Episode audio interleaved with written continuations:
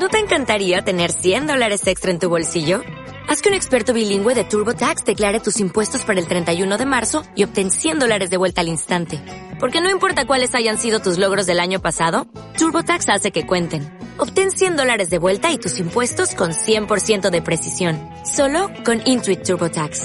Debes declarar para el 31 de marzo. Crédito solo aplicable al costo de la presentación federal con TurboTax Full Service. Oferta sujeta a cambios o cancelación en cualquier momento.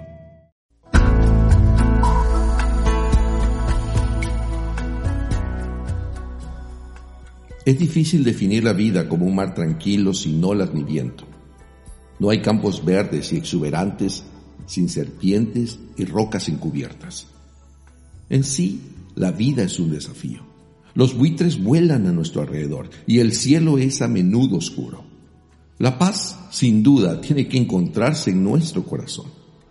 Un ejemplo que aparece en la novela del Conde de Montecristo de Alejandro Dumas es cuando el día de su boda el protagonista, Edmond Dantes, es acusado incorrectamente de traición, arrestado y encarcelado sin juicio en el castillo de If, una sombría fortaleza de la isla de Marsella. Ahí se encontraba un sacerdote italiano y compañero de prisión, el abate Faría. Deduce correctamente que sus celosos rivales lo acusaron falsamente y poco antes de morir, Faría le instruye para fugarse y lo guía a un tesoro que vale una fortuna. Cada mañana, cuando le arrojaban un cubo de gachas por la puerta de su celda, el padre Faría decía, gracias. Los guardias solo supieron que estaba muerto cuando por primera vez en 12 años no le oyeron decir gracias.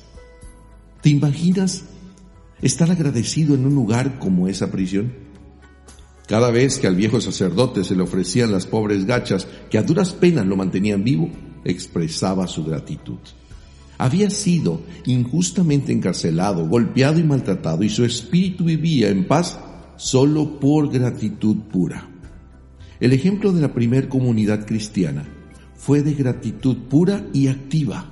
Todos los creyentes, dice la escritura, se mantenían unidos y ponían lo suyo en común. Vendían sus propiedades y sus bienes y distribuían el dinero entre ellos según las necesidades de cada uno. Partían el pan en sus casas y comían juntos con alegría y sencillez de corazón. Muchos siglos después, basándose en su propia experiencia, la Madre Teresa de Calcuta dijo que si no tenemos paz es porque hemos olvidado que nos pertenecemos el uno al otro. Eso nos llevaría al menos a decir a otras personas gracias, gracias, cuando hacen algo amable por nosotros, no importa lo pequeño que sea ese acto. El místico alemán del siglo XIII, Meisner Eckhart, dijo una vez que si la única oración que dices en toda tu vida es gracias, sería suficiente. Podemos convertir la gratitud en una oración continua, en una forma de vida espiritual. Así que, lo primero que recibimos al vivir agradecidos es paz. Esa paz que viene esencialmente del perdón.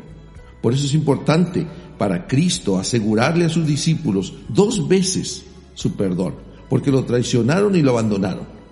Esta fue también una lección importante para los primeros cristianos. Ellos también necesitaban ser afirmados en el perdón de Cristo. De lo contrario, nunca podrían perdonarse a sí mismos por lo que le hicieron. Todos podemos vivir esta experiencia. El verdadero perdón nos libera. No solo porque nos salvamos del castigo, sino porque nos sentimos acogidos, no rechazados en la comunidad. Por eso la alegoría del perdón es un abrazo, como el abrazo del Padre al Hijo pródigo. Esto explica por qué Jesús, después de su resurrección, dio poder a los apóstoles para remitir los pecados. El alma no tendrá una paz duradera a menos que sienta que Dios lo ha perdonado. En momentos como este, en que el agradecimiento es motivado por la sociedad, recuerda que más que una invitación publicitaria, es un estilo de vida de aquellos que han experimentado el perdón de Dios y la paz que sobrepasa todo entendimiento. Vive agradecido.